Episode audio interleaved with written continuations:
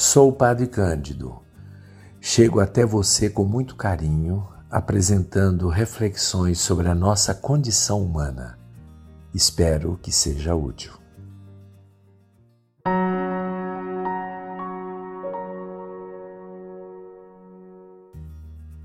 O ambiente que nós vivemos, ele é tão importante, seja para a educação dos seres humanos, das pessoas, a começar pelas crianças, e é muito importante também no sentido de que ele deseduca e deseduca de maneira séria, afetando até o caráter. Eu vou contar uma experiência. É, quando era muito jovem, eu passei dois anos em Santa Catarina, na cidade de Siderópolis, onde, na época, fundamentalmente, na, na, lá pelos idos de 1966, 67, é, a maior parte habitava, eles chamavam de colônias, era habitado por é, colonos de origem, é, a maior parte deles vindos da Itália, os seus pais, seus avós, e naturalmente ainda até falavam o dialeto. E era muito interessante porque de vez em quando a gente visitava os alunos da escola onde nós éramos educadores, apesar de muito jovem, eu tinha na época 17, 18 anos, é, fiz um curso, 17, 18, por aí, 19, porque eu fiquei dois anos lá.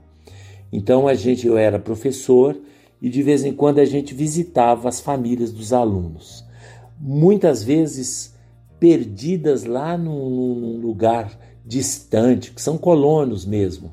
E era muito interessante, porque eles viviam com muita simplicidade, muita simplicidade. Naquela época, para se chegar a Santa Catarina, nem asfalto havia. Era, portanto, um estado perdido né, lá no, no sul do Brasil. E quando a gente visitava essas casas muito simples, todas de madeira, era impressionante a limpeza de cada casa, era muito impressionante o cuidado com uh, o embelezamento, ou seja, não tinha nada de luxo, mas sempre tinha flores nas janelas, toalhas muito bem decoradas, uh, as janelas eram de vidro, e a casa muito limpa, os móveis muito simples, mas tudo assim de muito bom gosto. Era um lugar muito digno de se viver.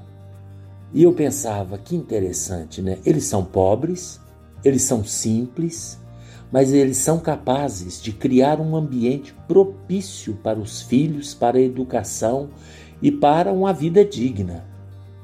E a partir daí, a gente pode perceber que o ambiente em que nós vivemos, ele estrutura, ele vai estruturar a nossa personalidade. Não é absolutamente algo supérfluo. Se uma grande cidade ou uma pequena cidade ou as casas, elas são podem ser simples, não precisa ser mansões, nada, mas são casas muito dignas é, existe aquela música, né, Gente Simples, né, de Chico Buarque, que é tão bonita, né, é, mas não, não é um retrato do Brasil hoje, em muitos lugares. As pessoas estão se perdendo. Parece que o interior confuso das pessoas, porque é isso mesmo, projeta no exterior, na maneira de, de, de circundar-se o meio ambiente, a casa, as ruas, é, parece que se projeta um interior muito confuso. Por exemplo, as ruas limpas, não jogar papel no chão, isso é básico, é fundamental. A educação deve colocar isso como prioridade, não é uma coisa à toa. Quando você educa as crianças desde pequenas, eu me lembro dos meus sobrinhos que a gente formava os meninos, os, os bem pequenininhos, ainda com 6, 7 anos, quando tinha uma bala, um picolé, ficar na mão até achar uma lixeira para onde, onde jogar. Não jogavam na rua e até hoje não jogam. E agora a gente vê esses aqueles meninos hoje rapazes alguns já casados, um já casado, como a casa também vai refletir esta educação. E tem mais. A cidade precisa ser bonita. A, precisa, a, cidade precisa ser bonita não só com as árvores, que são maravilhosas. Belo Horizonte é uma cidade que tem muitas árvores. Uma pena que cortaram muitas, né? A Avenida Afonso Pena era toda arborizada, tanto que Belo Horizonte era chamada cidade jardim. As árvores são um encanto. Eu vejo aqui onde eu moro, aqui no Barro Preto, a igreja de São Sebastião, as árvores que nós temos aqui, imensas, enorme, enormes, dão sombra, é, criam uma, uma, um ambiente maravilhoso do ponto de vista da saúde, mas também as pessoas precisam valorizar as flores. As flores, a limpeza das ruas, a limpeza das casas, as flores, os jardins. Nós temos pouco disso na nossa cidade, jardins assim, cultivados, porque eu sei que existem árvores bonitas, ipês que florescem, são muito lindos, mas são da natureza. E aqueles que nós podemos fazer. Se você olha certos países muito civilizados, muito educados, como a Suíça, por exemplo, como eles valorizam essas flores em todos aqueles aquelas casas, né, aquelas aqueles chalés que eles têm eu nem sei como é que se chama aquelas casas suíças, né? Porque tem um padrão, eles todos têm um padrão de construção. Quando vai chegando a primavera, todas as janelas floridas, que coisa maravilhosa! O ambiente se respira, há muito mais paz, há muito mais harmonia, as pessoas são mais generosas, as pessoas são mais pacificadoras, mais gentis o meio ambiente, portanto, o lugar onde nós moramos, onde nós vivemos, tem influência sobre o nosso espírito, sobre a nossa alma.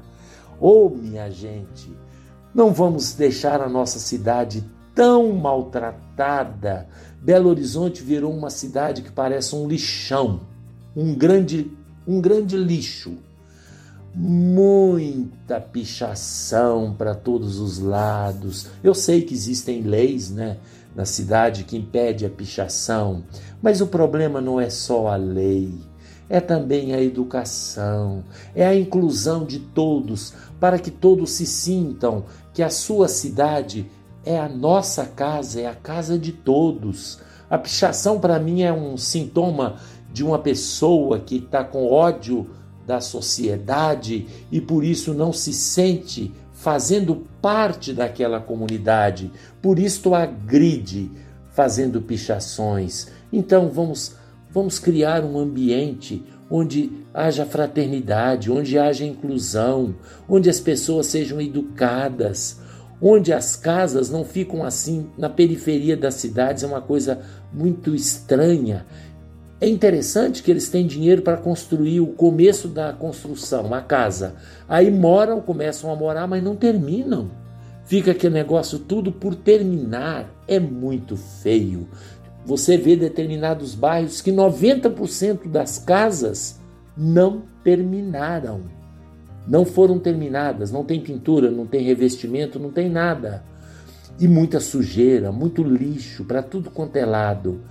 Isso não pode educar, não pode fazer de nós um povo e uma comunidade civilizada, minimamente civilizada.